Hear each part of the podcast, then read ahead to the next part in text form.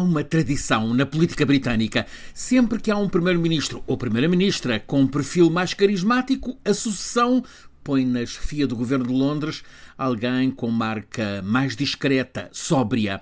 A seguir à impetuosa Dama de Ferro Thatcher, veio o cinzentão John Major, depois do hipermediático Blair, o muito contido Gordon Brown, e esta tradição vai certamente ser confirmada na sucessão daqui a mês e meio do muito histriónico Boris Johnson, ainda que um dos nomes que está a crescer como muito possível próxima chefe do governo britânico, até aqui quase desconhecida Penny Mordaunt possa vir a revelar-se uma surpresa como líder forte. Antes de avançarmos, há que reconhecer que esta escolha, muito, muito nos bastidores do topo do Partido Conservador Britânico, e aqui há uma contradição com a prática democrática britânica, porque a seleção dos candidatos está nas mãos de uma elite do Partido Conservador, muitos nobres e vários escudeiros.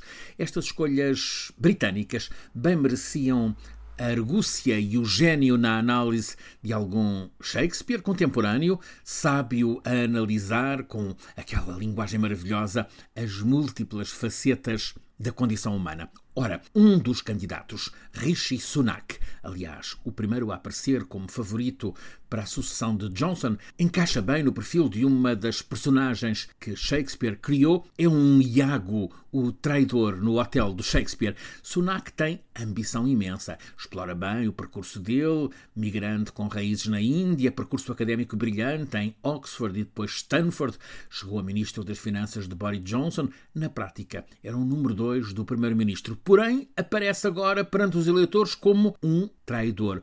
É o tal Iago que, obviamente, há muito estava a conspirar em segredo para derrubar o chefe, o líder e vir a suceder-lhe. Sunak tem os favores da elite do partido, mas a cidadania que está nas bases está a rejeitá-lo. Por um lado, por ele aparecer como o conspirador, por outro, porque a mulher dele, uma multimilionária desenhadora de moda, mantém a nacionalidade indiana que lhe permite o estatuto fiscal de não residente no Reino Unido e assim reduzir carga fiscal. Ora, sendo a mulher do ministro que mais subiu os impostos nas últimas décadas, esta esquiva, apesar de legal, aparece como hipocrisia que está a desgastar Sunak, que mesmo assim continua a ser o preferido dos lordes, mas há um momento em que a decantação dos candidatos fica reduzida a dois, é já no final desta semana, e aí o voto dos militantes, ao que as sondagens estão a mostrar, está muito contra ele, pode ser-lhe fatal, e isso está a ser explorado pelos candidatos rivais. Liz Truss, ministra dos Estrangeiros no governo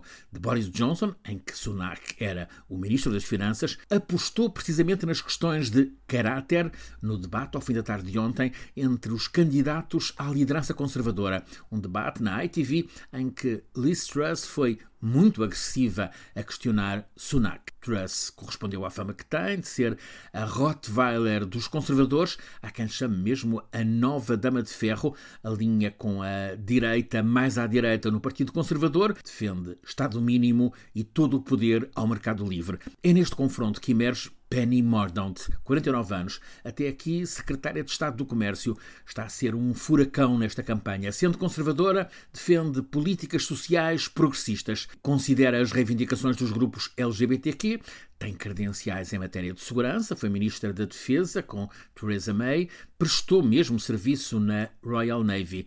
Nas sondagens às bases conservadoras britânicas, Penny Mordaunt é a preferida de 27%. Sunak e Truss empatam nos 13%. É facto que também há neste Partido Conservador Britânico tradição de vitória dos não favoritos. Há seis anos, os grandes rivais eram Boris Johnson e Michael Gove, ganhou Theresa May. Em 2005 estavam em confronto três pesos pesados do partido. David Cameron, com um discurso inspirado, levou-lhes a melhor.